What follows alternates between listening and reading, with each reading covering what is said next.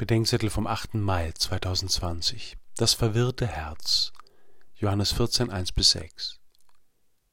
Euer Herz lasse sich nicht verwirren, beginnt Jesus das Gespräch mit den Jüngern heute. Sie müssen ja verwirrt gewesen sein, von der Ankündigung des Sterbens Jesu, von der Ansage ihres Verrats und von der Sorge, ihr Leben vertan zu haben. Thomas bringt die Verwirrung auf den Punkt. Wir kennen den Weg nicht, das sagen die Klügeren heute auch, wenn ausgewiesene Nichtwachleute den Weg allzu genau zu kennen meinen. Das sind sowohl die, die Covid-19 für eine bessere Grippe und Ausgangsbeschränkungen für das Ergebnis einer Verschwörung halten.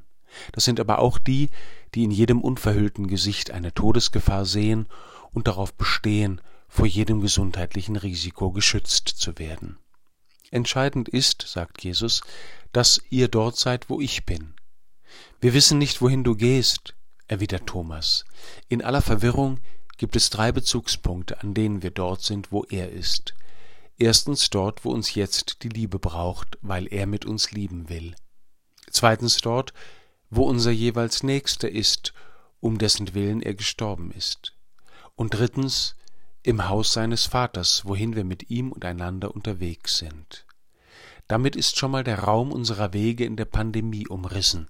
Sie verlaufen irgendwo zwischen erstens dem Recht, meine eigene Gesundheit um der Liebe willen zu riskieren, und zweitens der Pflicht, die Gesundheit meines Nächsten nicht leichtfertig zu gefährden.